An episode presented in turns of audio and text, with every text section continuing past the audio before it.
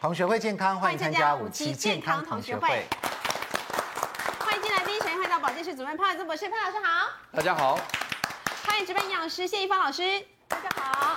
欢迎资深医药记者洪素卿，素卿好，大家好。欢迎我们值班医师行健骨科诊所的院长朱家宏医师，大家好。欢迎值班老师台中荣总复健科副主任吴定中老师，大家好。我们晓得呢，腿部其实对人类来讲是非常重要的。嗯、我们平常走路都靠它。对。哈，全身的重量也都在它身上。有时候你有没有发现逛街啊，或者什么走久了以后，脚真的很酸，很痛，有时候还会肿起来。嗯嗯。好，所以今天我们要来谈谈脚部的健康，还有脊椎。脊椎是我们一个人公不公正最重要的一个部分。很多力量也都是在脊椎。力量都在那里。对。对，所以，我们今天要谈这两大部分，希望观众朋友呢能够受用。嗯。好，那另外我们也要检查一下我们的鞋子到底穿的正不正确。对，到底有没有穿正确？有听说好像有些高跟鞋立得起来或立不起来，跟你穿鞋的姿势什么都有关系哦。没错，让你关心的是高跟鞋，我关心的是球鞋啊。怎么选？有一阵子好流行的平底鞋，有没有？是是。球鞋也流行平底鞋哦，平平的这样子。好，那平底鞋、球鞋是平的好，还是有那气垫的好？哎，对，这个也对我们的脚部健康有很重要的关系。为什么呢？因为脚部健康的话，什么拇指外翻呐，什么等等的问题都跑出来了。对，连走路都会哎一拐一拐之类的。对对对，没错。我们就先来看一下。脚部的九大警讯，看看我们的脚部呢有没有这些问题，它背后所隐藏的问题是什么呢？来，我们请这个朱医师跟我们一起来看一下哈。从脚看健康，有九个征兆可能会透露一些警讯哦。来，第一个是脚部如果我们变得光滑无毛的话呢，可能是身体循环出了问题哦。另外是脚如果常抽筋的话，可能是营养不足或是体内的水分不充足。另外，如果脚部的伤口一直都好不了，哎呦，可能是糖尿病等等的问题。问题，如果脚部冰冷没温度的话，哎，是甲状腺功能低下；脚趾突然肿大，是痛风或者是其他的发炎问题。先来看看脚部的问题哈，首先是无毛的脚部无毛，怎么会跟我们身体循环代谢有关呢？其实人的身体都有一定的毛发了哈，那这个毛发的浓密与否哈，是跟我们的这个血液循环啊这些有关系啦。哦，那其实像说有些糖尿病的病人啊，他们的毛发真的会比较不，就脚毛都掉了。那毛会掉啊？天生没有毛的那一种呢？我都好羡慕那种。如果是天生没毛，那是一回事。现在应该是说它有一些改变，它的新陈代谢改变。像你是我知道你脚部毛很多很多，有吗？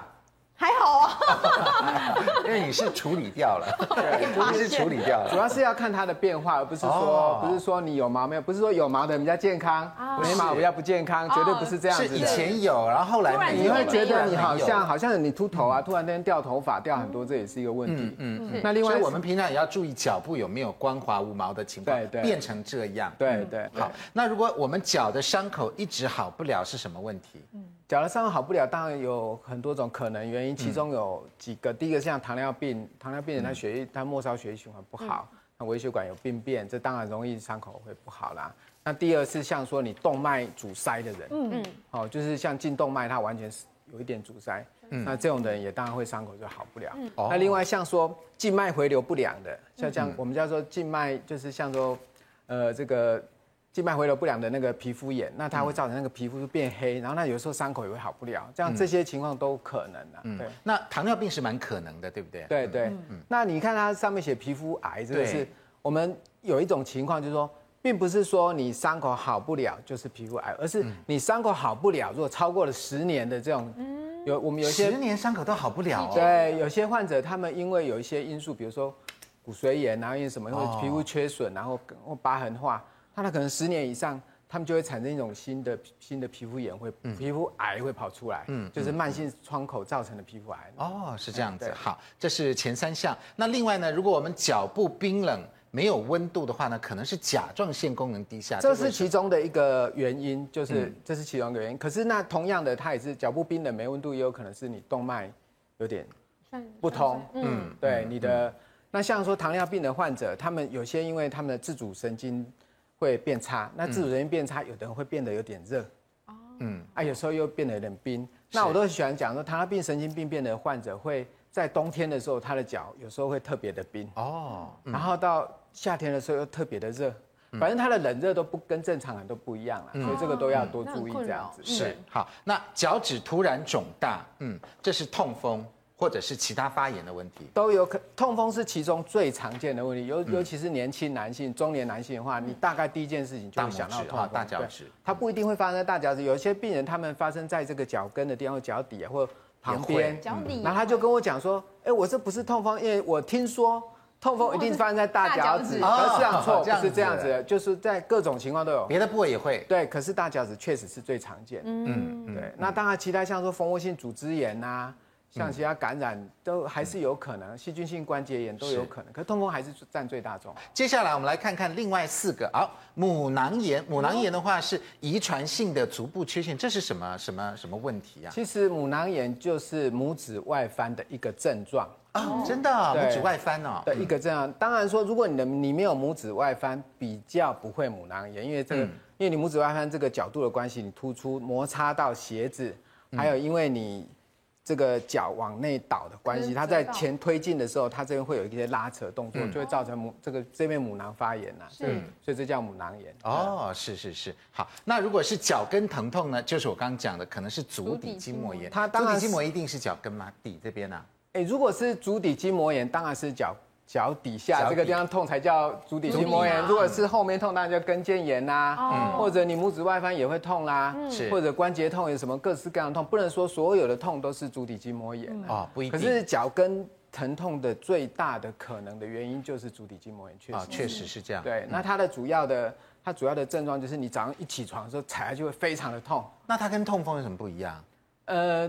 痛风它是发作的时候，它比如说它没有动的时候，它连坐在那里、躺在那里都会痛起来，都会红肿热痛。嗯，可是足底足底筋膜炎不会红肿热痛，它就是痛，而且它经过动一动以后，它可能是要踩在地上才会痛。对对，而且它如果在比较早期的足底筋膜炎，它可能走几步以后，它会变得比较好一点。哦，可是，在晚期的足底筋膜炎越走越痛，越走越痛。对对，那它发生的原因是什么？足底筋膜炎？足底筋膜炎主要还是人的站太久了，然后有点。退化了，筋膜过度发炎，慢性发炎退化。像之前啊，有一呃，大家在流行那个韩国那个减重皇后那个郑多燕呐，是，那就很多女生就会照着那个 DVD 在家里跳。是啊，他们就觉得说，因为是在家里跳舞啊，所以应该不需要穿运动鞋吧？所以他们就光脚在家里练，光脚跳。后来就是练了比较多天之后，就出现第二天起床发现就是脚非常非常的痛，医生就说得了足底筋膜炎。啊。这样子哦，所以跳郑多燕会跳出足底筋膜炎，就是他也是运动，因为他没有穿运动鞋。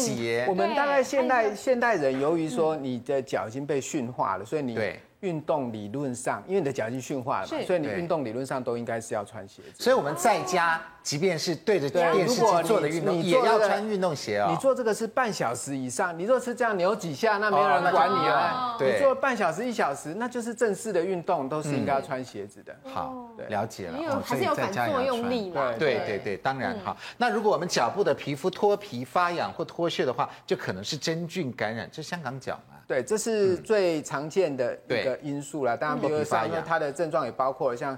起水泡啦，对，哦，然后有一点红肿啊，这些也都是它可能的因素。那如果我们脚趾甲泛黄的话，可能是真菌感染，或者是指甲油沉淀哦。啊、那这个什么问题呢？当然，最多的还是这个灰指甲这一这一类的病啊。嗯、可是有些病人哈，我们看过很多病人，其实是甲沟炎。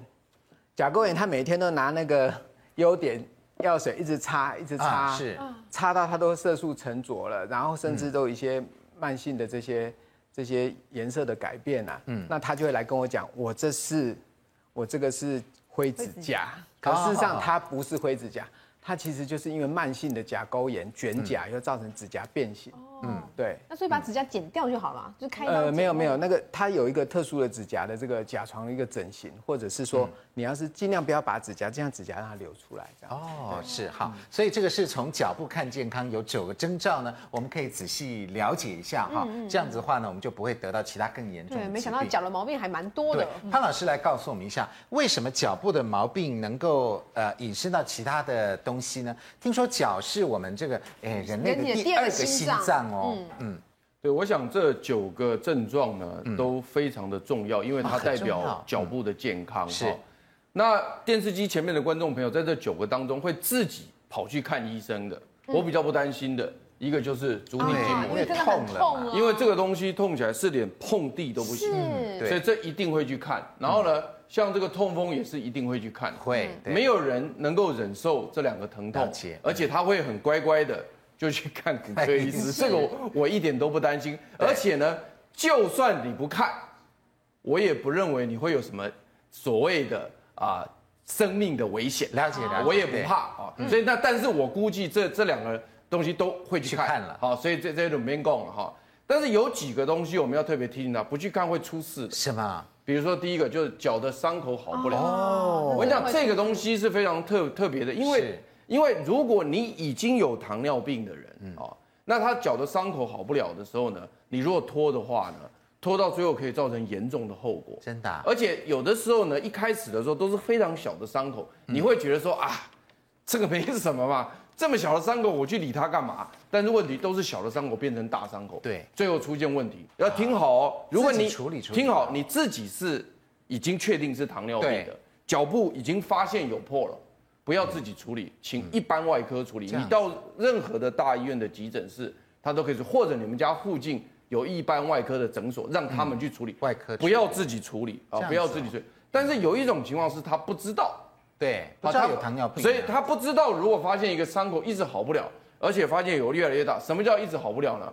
七天以上好不了，七天以上，七天以上好不了，你就去看医生了，因为正常的伤口不可能拖七天。了解，尤其是你认为很小的伤口，对，绝对不可能拖到七天。嗯嗯，你我是觉得说呢，与其让它做大，不如小心一点。对，所以你或许有人会讲说，哎，七天可以再等一下，不用不用不用，你赶快去去医院啊，赶快去。那当然，如果说呢，一直好不了的。也有可能是皮肤癌的现象，这个自己要非常小心。比如说有一个地方一直都好不了，你就要一直去看。我是觉得这个我比较特别的要跟大家讲说，这个部分呢容易拖，嗯，这两个不会拖，对，而且呢，而且而且而且我不用找你，你自己会去看。这个呢，他可以自己不去看，对，这个我是觉得。你想说伤口会自己好啊？对，所以我说这个东西我比较担心的。好，那另外还有呢，比如说呢，像这个。代谢的问题，像这个啊，就很容易拖。为什么呢？因为这个大概基本上来讲，对呀，脚也没什么大问题。毛啦。不过问题是，问题来了，就是说呢。像如果是这个甲状腺功能低下，它还有另外一个症状，什么？它会变胖。潘老师，可是我们减肥的时候会手脚冰冷哎，因为你吃的很少嘛，会手脚冰冷。对，但是这个真的甲状腺功能低下就会一直胖，了解，这非常特别的一个现象。对，甲状腺功能低下有个地方特别明显，就眉毛外面会掉三分之一，眉毛会掉，对，哦，眉毛会掉，会掉哦，对。所以这个部分的话呢，我是觉得建议大家还是要去看新陈代谢科医生，因为呢，如果甲状腺功能低下，它反应也比较慢。哦，反应反应也会比较慢，变迟缓，对对对，然后人也会比较疲倦，嗯，啊，手脚冰冷，所以这个部分来讲，我是觉得虽然没有立即性的生命的危险，但是我是建议大家就是说呢，应该还是要去就医啊。但是这两个是非常容易拖的，这个也蛮严重，这个也会拖，这个也要注意，这个也会拖，这个也会拖，这个也会拖，但这个拖了会死，我会怕，我会怕这个结角结结组，对，但这两个拖呢？慢慢的，你应该是还是会去看医生，但是呢，对，基本上我是建议不要拖，没错，不要拖哈。嗯，那但是这个抽筋这个问题呢，其实有很多的呃坐骨神经压迫到的，很多人会抽筋。对，那我要强调是这个抽筋的原因太多，所以大家千万不要呢。我最怕大家就说啊，我抽筋了，缺钙。对，他都一直这边吃钙。对呀，这是我刚问的。这个莫名其妙，认为就是缺钙而已。其实不是，不止啊。其实很多人哈都是坐骨神经压迫。坐骨神经，待会我们这个吴医师可以多讲一下啊。坐骨神经压迫有非常多的抽筋。嗯。当然，当然，刚刚这个朱医师也特别提到，像静脉曲张，嗯，也有可能啊，静脉曲张也有可能。如果说是运动过度什么，应该自己知道。嗯。你难道会不知道你今天有没有运动过对吗？我那个最担心，那个那个我是最不担心的。明明没运动，对啊，明明钙片吃一堆，他还在抽筋，麻烦啊，麻烦去看医生。没错，因为我担心的是深部静脉曲张，对啊，或者是所谓的这个呃，刚刚我讲坐骨神经压迫，对，这个都有可能。因为运动抽筋自己一定会知道，嗯有时候还在走路回家的路上就已经开始抽筋了，对对，不用等到半夜了，对不对？然后这两个其实是连在一起的，这两个是所谓的真菌感染。但是这个真菌感染呢，因为有的人像女性啊，或有些人他怕那个美观的问题，是，所以他就想要去治疗。那他一去治疗，我就很怕一件事情，就他自己去药房买那个抗真菌的药物，嗯，那买了以后呢，很容易造成急性的这个肝脏衰竭。哦。那呃呃曾经有有造成死人的现象，嗯，哦，所以这个我要特别强调大家就是说呢，如果说你想要把这个指甲的美观问题或者香港脚问题要解决，如果你进行口服药物的时候呢，特别记得那个是处方药，一定要由医生来看，不要自己买。但是我知道每个人都买得到。嗯，那而且呢，买照道理吃这个药的时候呢，应该要监测肝功能。对，那很多人都不监测，嗯，结果造成猛爆性的这个肝炎，因为肝脏突然间发炎。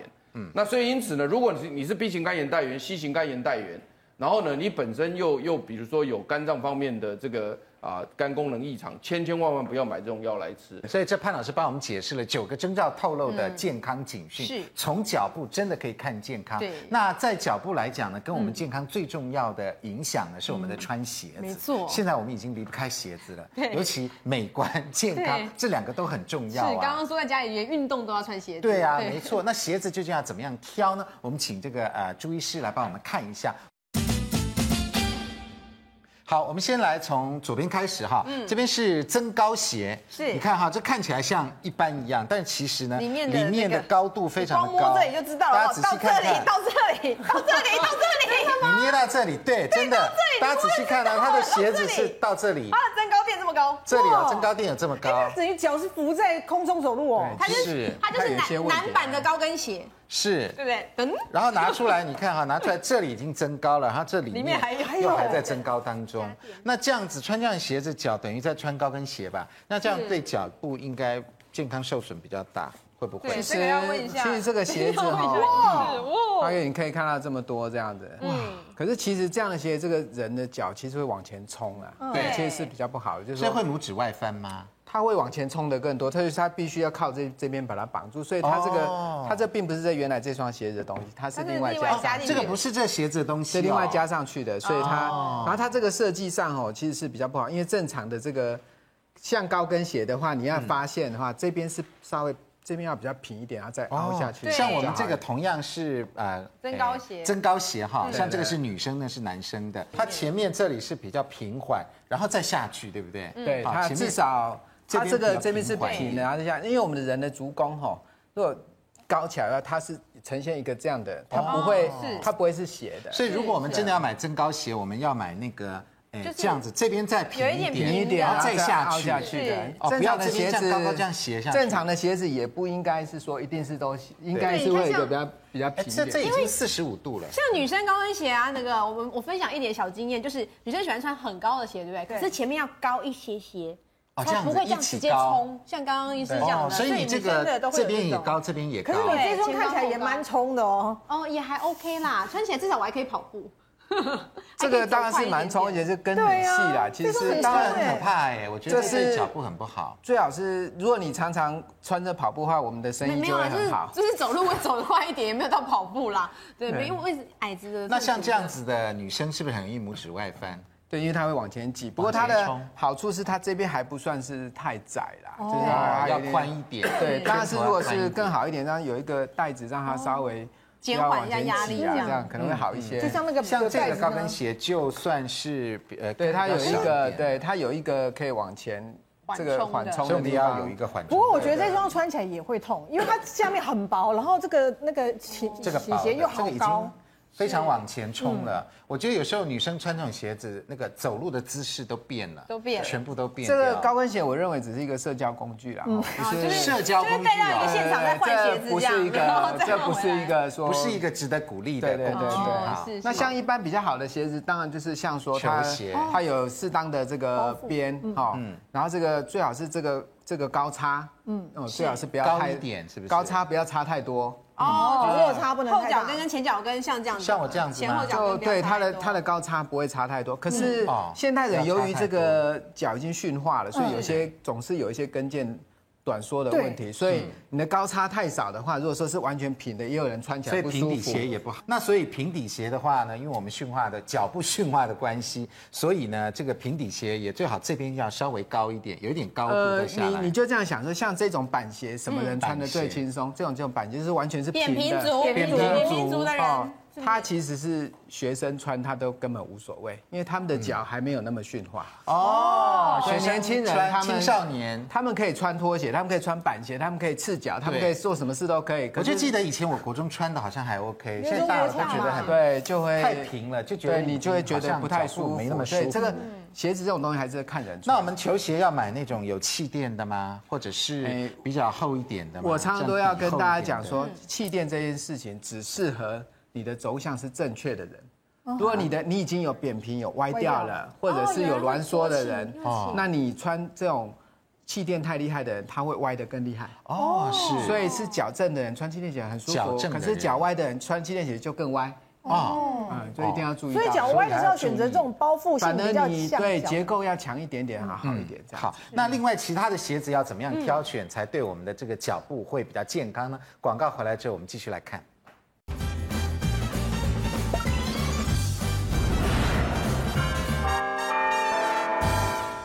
欢迎回到五期健康同学会。我们刚刚讲到很多的鞋子，现在知道呢，像这种跟太高的，哈，这个没有注意一下，晶晶小心了哈。像这个太平的塑胶鞋，塑胶鞋，我们这个中老年人可能比较不适合。好，那一般的女生哈，这个鞋子像这样子的，算正常高度吗？像这样子跟就没有很高了吧？这样 OK 哦，这样应该还算是蛮健康取向的鞋，你可以看它这做的时候，在内侧有稍微做一点点支撑，哦，这里有凸起来，对，稍微做一点支，稍微做一点支撑，然后配合我们的弧度对不对？脚的弧度，配合脚的弧度，然后宽度不会太窄，不要太窄，高度不会太高，嗯。跟不会太细，是哦，这些加在一起还算是一般的上班族可以穿的。我们像以前有一阵子流行很尖很尖的拖鞋，那也不适合，当然就会不舒服。虽然说这上班有时候要求就是要有一点跟啊，或者一定要包起来嘛，你不能露脚脚趾啊，也不能说太夸张。就像这个算是比较标准的上班鞋这样子。其实巫婆鞋的话，它有些是前面尖，那中间又再宽点，那就 OK。千万不要这样尖尖的，对，不要全尖的。那这个也是。是一个上班族的鞋，那当然有的人不喜欢跟这么高，其实这已经有算高了嘛。那像这样算平吗？还是说这个就是平底鞋？这就算平底鞋，这就算平底鞋，因为这高差可能才不到一公分啊，所以这几乎就算平底鞋，算平底鞋了。对，这已经算是健康取向。然后它的内部也有一点凸起来，对，中间凹的。然后你可以看它这个鞋子哦，它如果这个这个做的越浅越浅的话，它在走路的时候它的。背向的这个肌肉的使用力道会越大哦，那也是要看个人的他的肌肉，所以你还是希望包覆性大一点。大一点，呃，这还是看个人，就像有的人他穿拖鞋，他也穿的很高兴，那你这个它当然是越越进来，它这个就会力量就会少。现在有些很时髦的那个时尚的鞋，它真的就是浅到那个足缝都会露出来，都露出来了，这个其实不好穿，而且甚至有些鞋子没有没有这个。鞋帮子没有的，对，没有。按你走路的时候，其实是这样这样勾，这样勾勾它的。像那种凉，那这样哪里最累？就是这样，你的那个前进前肌会最累，所以有的人会会这边这进前肌这个。会痛起来，对哦，有时候会哦。穿拖鞋穿久了会拖拖鞋。好，那既然讲到拖鞋来，这边有一双拖鞋，对，然后还有男生，这是我们的贵宾的哈，黄素清的。那呃，这个鞋子怎么样呢？我们拖鞋也常常买的，这是夹脚拖，对对，夹脚拖对足部来讲是健康还是不健康？夹脚拖我们不能讲说健康不健康，它是因为在在台湾。天气很热很潮湿，所以大家希望说越来越裸足多一点。对，可是这种鞋子的设计上，你可以看到它的这个会往后退，让我们的这个套进去的时候，这里能够靠越靠近我们的脚踝，它的这个力量就小。如果这个很前面，比如说很多那个海滩鞋那个。人字拖，这个地方做的很前面的哦，所以我们要买后面一点的，这样子。对，它会它的半圆形这里要后面，它的进前肌的压力会比较低。就是不要买巴西。如果你越浅的话，这边越越对巴西品牌就勾的动作要越多，这个它可能还好啦，而且。这个这个每一双鞋它做起来的这个高度，这个离这里的高度不一样。对，有的人家低，有人家高，那跟你的脚型要配合。如果我们脚比较厚，当然就像对对，你就要高啊，不然你脚厚的人，你穿那个太低，你会觉得不太舒服。对，有的是。因此而有些鞋子就有做一些。可以调整的，可以调整，对。可是调整，有人就觉得不好看、不简洁，所以就会有一些问题。没错。所以就就是你还是要找适合自己高度差的。那像这种男生的鞋子也是。像这个是男生的。这个当然就是最标准的。它没有夹脚拖，它就是这样子的拖鞋。对，这个当然这个应该是属于比较廉价的鞋子。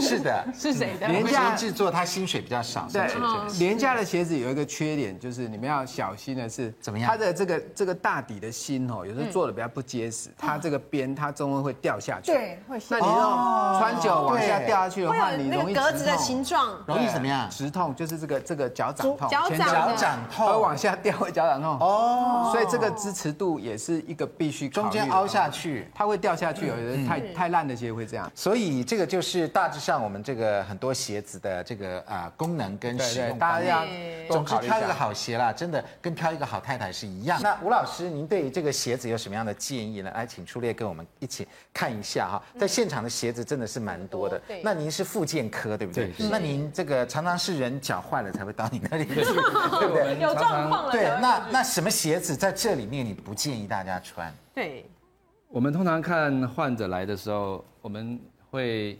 让让他把脚这个鞋子给我们看一下。啊，底部。我们可以看看有一些它的磨损的地方，就像我们这个轮胎的磨损，它这个磨在后脚跟呢，它的在后外后脚。后外侧，那这是什么问题？后外侧当然就是它的足跟，它的足跟有内翻。那我们分这个脚，脚呢分为前足跟后足，对，是。那有一些人是前足会这个内翻，对，那有一些人。是这个足跟外翻或足跟内翻，嗯，那这两个前足和后足其实它会互相代偿的。像这个鞋子呢，是我穿的，那它是磨在前面，好，刚刚这个鞋子您看是它是磨在后面后脚，对对。那像如果我们一般人如果鞋子磨在前面的，那会是怎么样？那当然它前面受力比较大，受力大，受力大。习惯用脚趾头去走路，往前走，对对对。哦，那像这个高跟鞋？高跟鞋一般一寸的高跟鞋。它会把身体的重量大概是往前移，位移大概百分之二十二，二十二啊，二十二多。那如果两寸，两寸的话就是五十七。哦，那这个这么多？那这个那这个大概就是百分之七十六的身体重量都在前足。七十六哎，哇，对，现在知道你的辛苦。现在我的脚趾头好辛苦哦。对，你的脚趾头真的好辛苦。最主要就是你把身体的百分之七十六的重量如果放在前面，对，那就是长我们的。掌指关节那个地方过度会受力，所以那个拇指，你是说拇指？对对，掌掌指关就是大拇指后面那个那个关节的地方过度会受力，所以呢，有一些那个地方就有后茧。那有一些呢，像穿这个巫婆鞋的人，他这个拇指的这个内侧的这个掌指关节就会有一些母囊炎，会会有有有一些红肿热痛的感觉。刚刚我们提到这个足底筋膜炎，对，那我们的筋膜呢，其实是从这个掌指关节。一直连连到我们的跟骨，对，那其实它的长度是一定的，是，嗯，所以如果我们穿这个人字拖一般的拖鞋的时候呢，这个整个的足底的筋膜就会被拉长，嗯，所以它的脚跟的地方呢，受力会过度被有一些压力或者一个拉扯的力量，所以反而会更不舒服。您是说人字夹脚拖啊？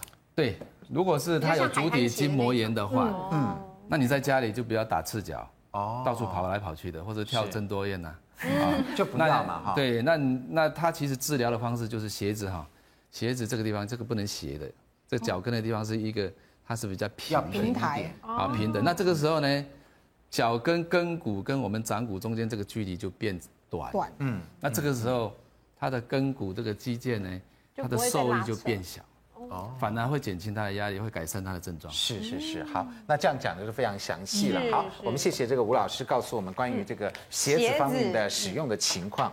我们知道脚部的健康对我们来讲非常的重要。是。另外，我们的脊椎跟颈椎同样的也是很重要。对。我们每天三分之一的时间都跟这个有关。为什么？你睡觉的时候要枕头，对不对？然后脊椎啊等等，所以你的床铺也是很重要的。但是你有没有发现有一个很奇怪的问题？我们去饭店，那个床上枕头都特别的多，四个，四个枕头。可是我们常常就只有用一个枕头啊。为什么饭店要摆四个枕头呢？是不是也有什么健康上面的奥秘呢？潘老师来告诉我们揭穿这个秘密，好不好？其实，在双人床上面，它两个是给一个人，另外两个是给另外一个人的，啊，所以他一个人只给你两个啦，是，并没有给你到四个了。嗯，然后另外呢，它的这个呃材质的话，它其中有一个是比较属于它的那个呃强度是比较够的。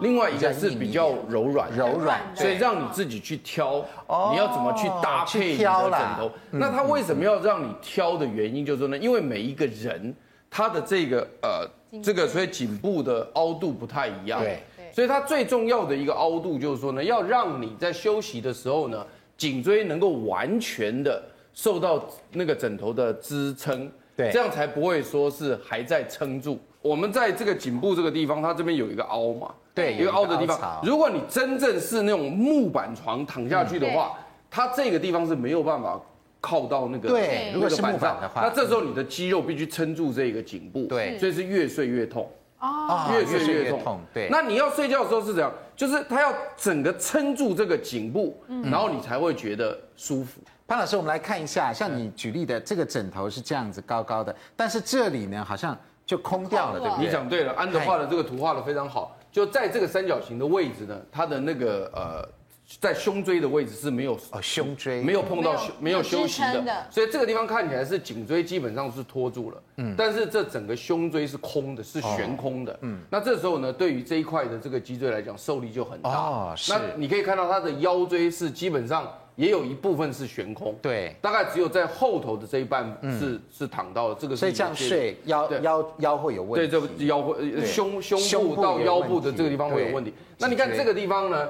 它的这个颈椎也是腾空的，你看到没有？这个这个白的这里，对对对对，这是一个腾空的，没错。然后另外有时候我们枕头真的是这样，对，但是这个久了它也不对。然后另外你看在腰椎的部分也有一部分腾空，也有一部分腾空，这个也是不对的，也这不对的。那这个更厉害了，这空的更多，对，这空的更多了，这简直是全部悬空，真的，这个也是很很严重。可是你看这个就稍微好一点，你看，对。他把脚步垫高之后呢，让你的这个腰椎完全贴到床。潘老师，那我们平常睡觉的时候脚要垫枕头吗？如果说你我们都没垫，不是，他现在是这样，他因为现在我们的床的设计非常的厉害，嗯，就是说如果你睡在一张非常好的床上的话呢，它会因应你的角度会开始做变化，哦，它会适合你的身形，这就是它的这个呃身形调整型的那个床。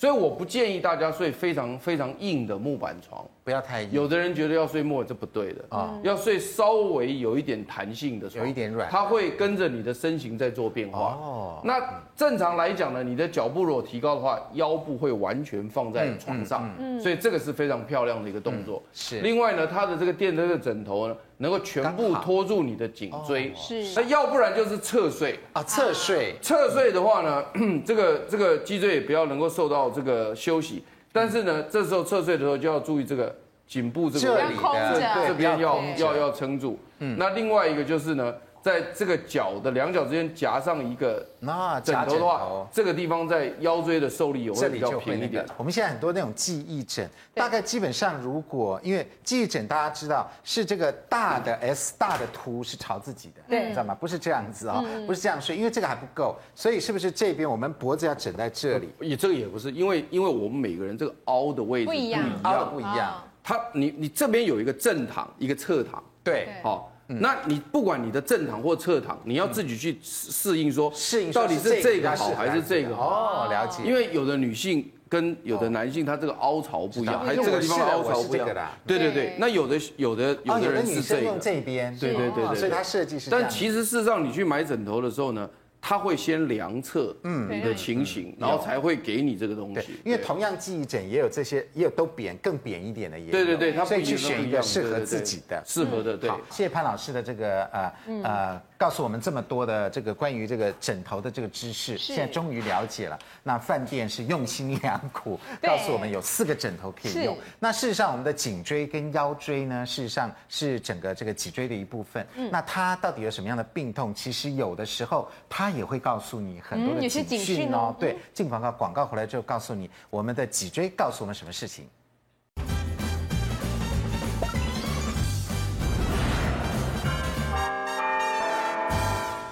欢迎回到五期健康同学会。所以选择枕头呢，跟选择鞋子一样，都是非常非常重要的。对。那我们一般呢，现在都很流行这种记忆枕。那如果万一有时候到野外没有枕头怎么办呢？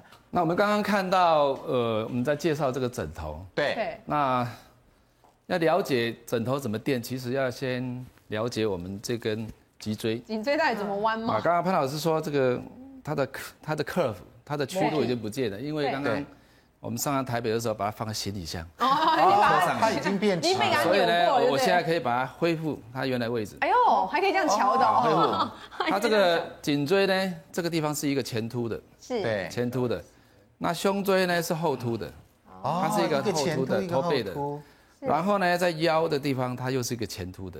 对。所以呢，我们在睡觉的时候，这个颈椎它是一个前凸的。对。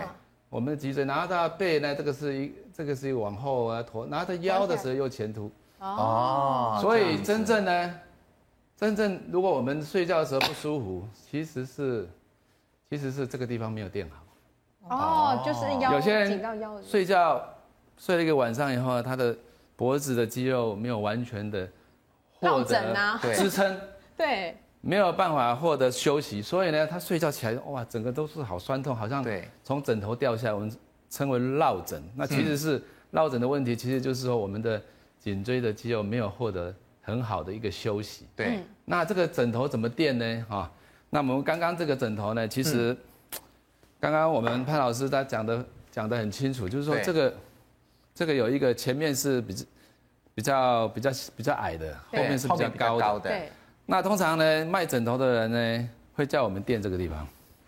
对啊，垫这里啊。哎，有些人垫这个地方，但是垫这个地方有一个问题哦，譬如说你的这个颈椎的曲度，如果不够大，嗯。那你垫下去的时候，它会这样子，你的头太高了，是不是？哦，所以你的头会过度的，下巴会往后仰，往后仰的时候会怎么样？会这样子，嗯，会产生我们这个枕骨下面的肌肉呢，会过度的僵紧，是，所以呢，有有些人起床以后就开始头痛，嗯，哦，会开始头痛，头痛，啊，所以真正要垫，其实应该是这个是头是垫这个地方的，嗯，脖子要垫这个地方，所以它应该是要这样垫的。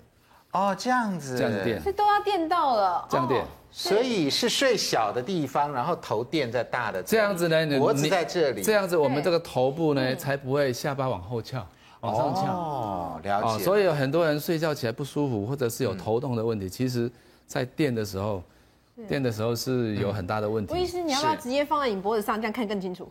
啊，这样。是如果放在脖子上的话，是怎样放？这样，这样子是，这样是错的。这样是这样是错的，这样是错的，这样子你下巴可能就翘起来，因为后面比较矮，比较矮。是是，正确的垫法应该是这样子。嗯，可是我垫呢，我垫如果像吴呃这个吴老师你这样反过来的话，又觉得这边太矮。对，觉得有一个空的地方。为什么呢？为什么会觉得太矮？因为为什么会觉得太矮？我刚刚刚刚说过，就是说我们这个每个人的颈椎的前凸的角度是不太一样的，怎么办？对啊，再加一本书，有的怎么办？不要，no no no，只就是用这个。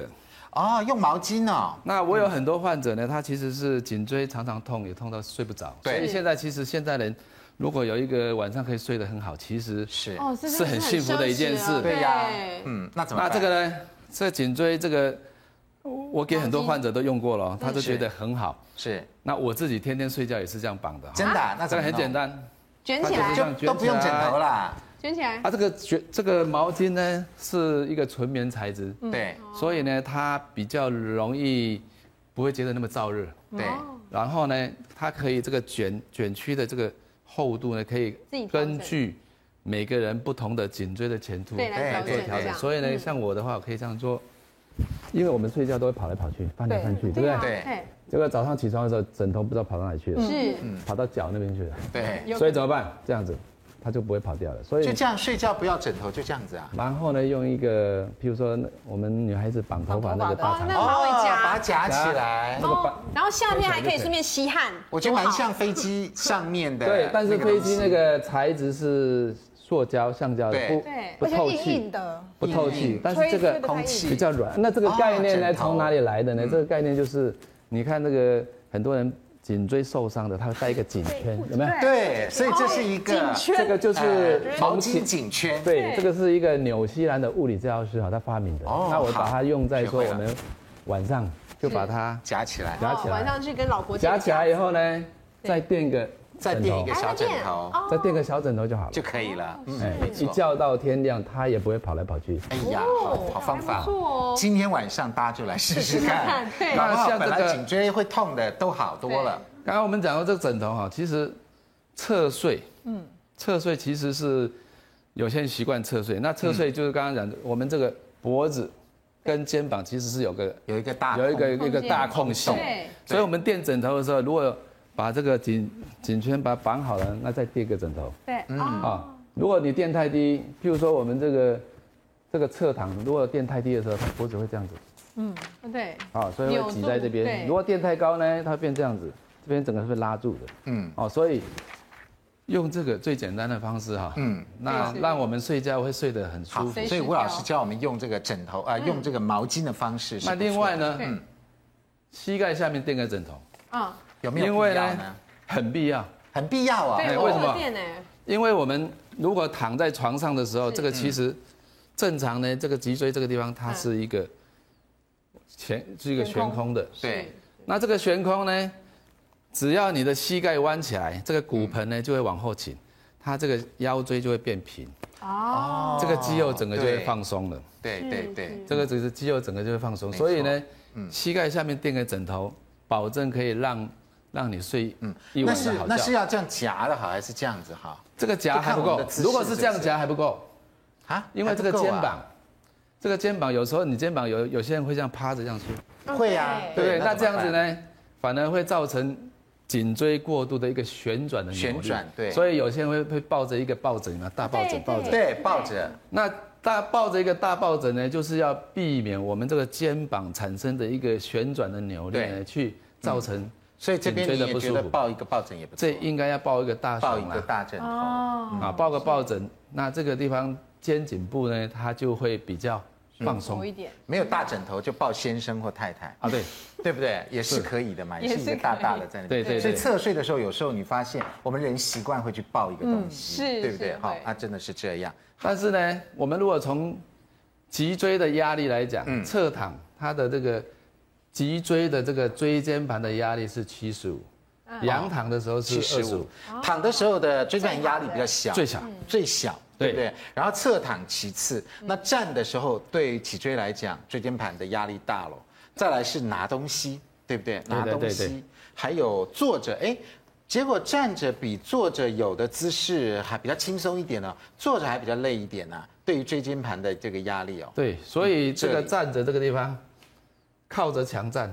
哦，这靠墙站。靠着墙站就是说靠着墙站，譬如说他这样靠着墙站，对，他把身体的头。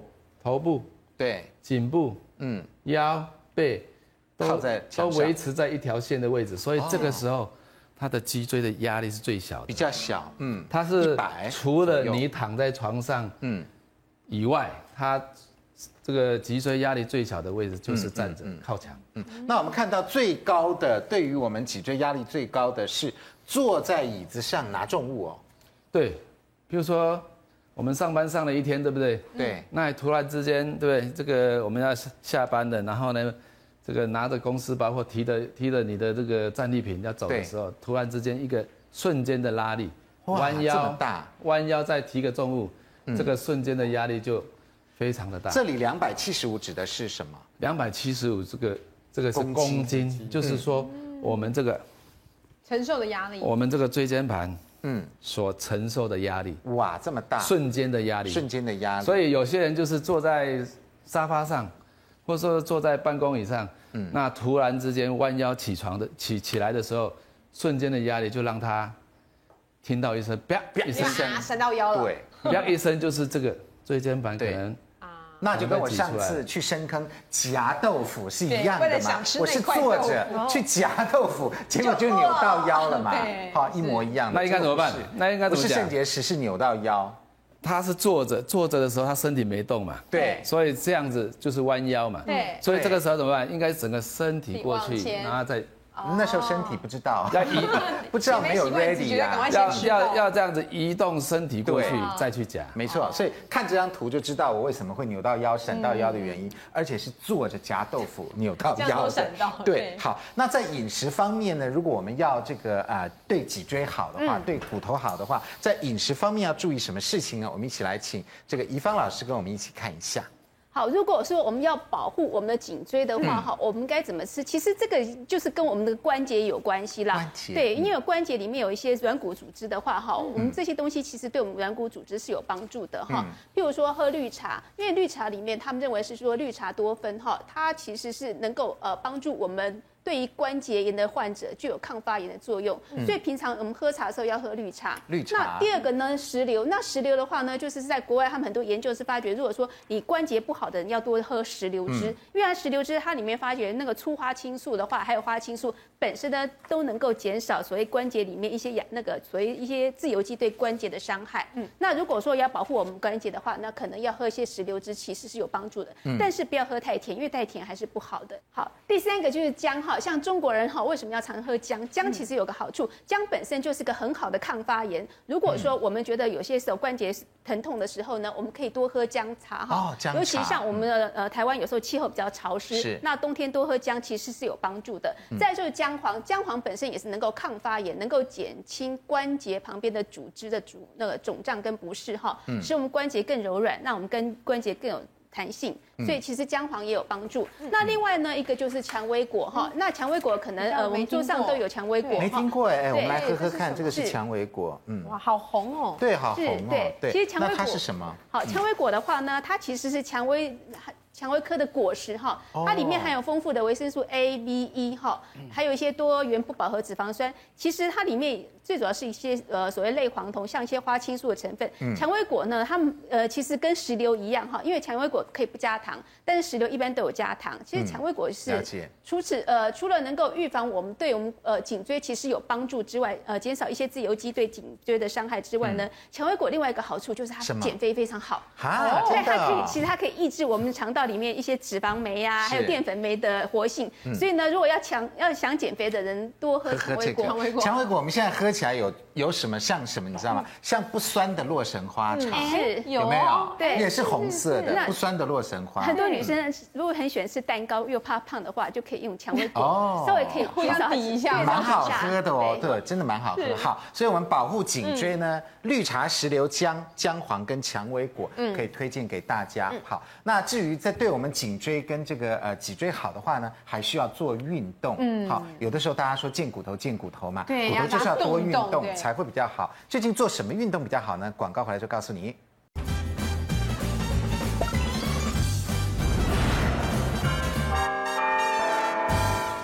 欢迎回到五期健康同学会。好，我们最后教大家一个颈部肌肉、肩颈肌肉的训练。嗯，这个是压下巴的哈，来。是，那我们长期呢？呃，工作的姿势都是头颈部往前伸的，对，然后驼背，所以呢，现在我们请大家呢离开椅背，不要靠着椅背，好，我们各位同学一起做，好，然后呢，第一步就是把眼睛维持水平，眼睛维持水平，第二步呢，下巴后收，哦，下巴。后收，后收不是往下收，眼睛还是维持水平。啊，那第三步呢，后仰，后仰，后仰啊，对，后仰的时候呢，注意不要把下巴往上翘。啊这很难呢，这样就错了哈。所以呢，第一，眼睛维持水平，嗯。第二，下巴后收，后收。第三，后仰。那这个有什么好处呢？这个呢，可以减轻我们颈椎的椎间盘的压力。啊，颈椎椎间盘。对，因为我们长期呢，头部往前伸或者是低头，我们椎间盘是被往后挤的。对。所以呢，我们现在啊，要靠后仰的动作。后仰的时候呢。